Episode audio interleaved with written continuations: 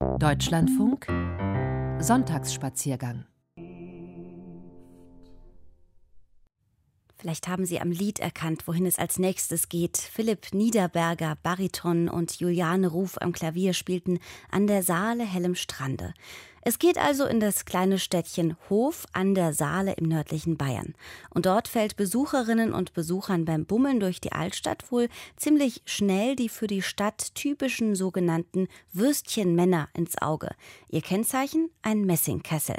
Diese mobilen Verkäufer, die gibt es schon seit dem Jahr 1871.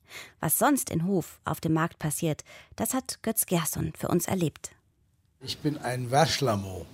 Wärschler sind die Würstchen und der Mo ist der Mann, der die Würstchen verkauft. Also ein Würstchenmann und auf Hoferisch ein Wärschlermo.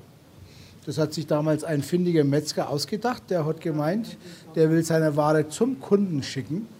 Hat sich diesen Messingkessel anfertigen lassen, hat sich vorher mal Gedanken gemacht. Dann hat er einen Mitarbeiter losgeschickt, sind ja früher rumgelaufen. Jetzt, seit 50, 60 Jahren, hat jeder von uns ein wenig einen Stammplatz, wo er eben feststeht. Aber an sich ist es eine Reisegewerbetätigkeit. Und früher haben sie diesen Kessel am Schulter und einen Korb am Arm. Und so sind sie die Straßen auf und ab und haben gepfiffen. Haas sind sie, kalt werden sie. Das waren die ersten Fastfoodler quasi. Und wenn man diesen Pfiff und diesen Geschrei gehört hat, hat man gleich gewusst, aha, jetzt gibt es was Warmes zu essen.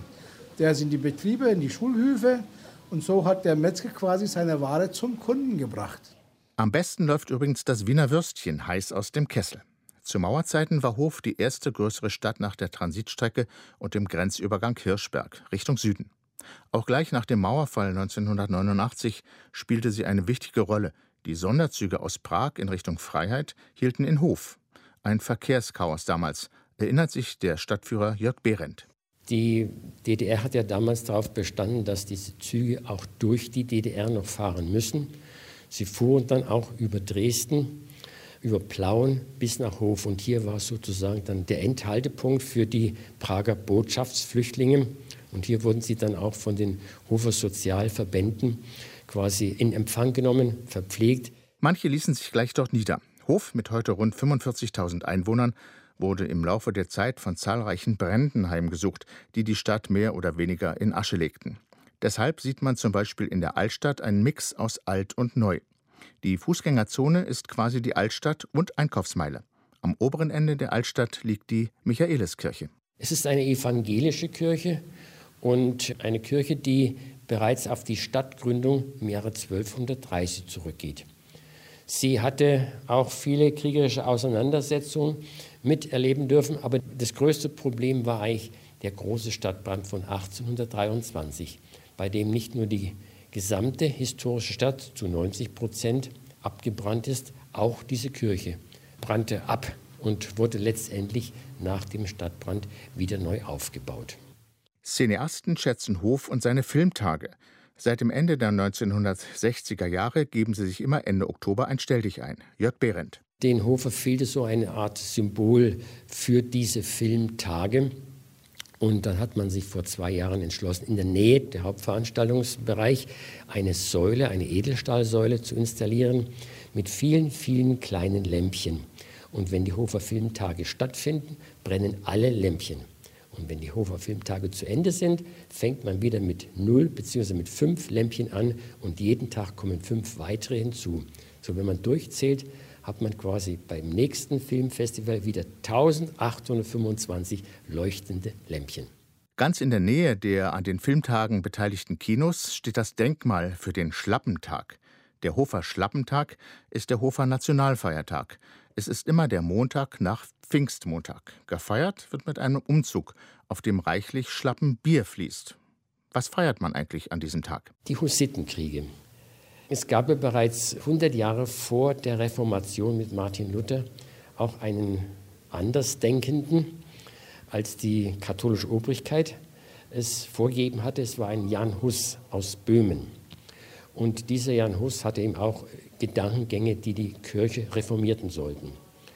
Er wurde dann zum Konzil nach Konstanz beordert und dort sollte er von seinen freiheitlichen Thesen eigentlich abweichen, was er nicht gemacht hat. Er wurde dann letztendlich in Konstanz als Ketzer verhaftet und letztendlich auch verbrannt auf dem Scheiterhaufen. Und diese Begebenheit hatte seine Anhänger, die Hussiten, ihm dazu veranlasst, alles, was ihnen in den Weg kam, kurz und klein zu schlagen, aus Verärgerung dafür, dass man ihren Anführer hat quasi verbrannt. Hof musste neu aufgebaut werden und da sagte dann die Obrigkeit, ihr liebe Hofer, wir überlassen euch die Steuern für die nächsten zehn Jahre, aber ihr müsst dafür sorgen, dass ihr euch selbst verteidigen könnt. Und diesen Tag, wo quasi die Leute, die Handwerker mit ihren Pantinen, mit ihren Hausschuhen, mit ihren Schlappen zum Schießgraben laufen mussten, der wird halt den Hof hochgehalten und das ist dann der Schlappentag-Umzug, der jedes Jahr gefeiert wird mit einem schönen großen historischen Umzug durch die Stadt. Dann trifft man sich am Schießgraben, wo diese Schießübungen abgehalten worden sind. Und dort steht heute ein großes, großes Bierzelt. Und dort gibt es ein extra für diesen Schlappentag gebrautes Bier, das sogenannte Schlappenbier. Das ist ein etwas stärkeres Bier, süffiges Bier. Und wenn man dann halt ein oder zwei Maß von dem Bier getrunken haben sollte, dann ist man im wahrsten Sinn des Wortes schlapp. Hof liegt ja in Bayern ganz oben. Seit über 50 Jahren ist das der Slogan der Stadt. Und viele Radiofans erinnern sich bestimmt, von 1948 bis 1993 strahlte der Berliner Sender Rias mit seinem Hofer Mittelwellensender von Süden her in die DDR, nur sechs Kilometer von der Grenze entfernt. Also bei uns im ehemaligen DDR-Gebiet war es verbreitet, dass mal Menschen mit sehr großen Ohren äh, damit betitulierte, da, ach, du hast Parias-Tüten, weil es ein Zeichen dafür war, dass man den Feinsender besonders gut empfangen kann. Rias Berlin, eine freie Stimme der freien Welt. Das kleine Städtchen Hof an der Saale im nördlichen Bayern. Götz Gerson war für uns dort.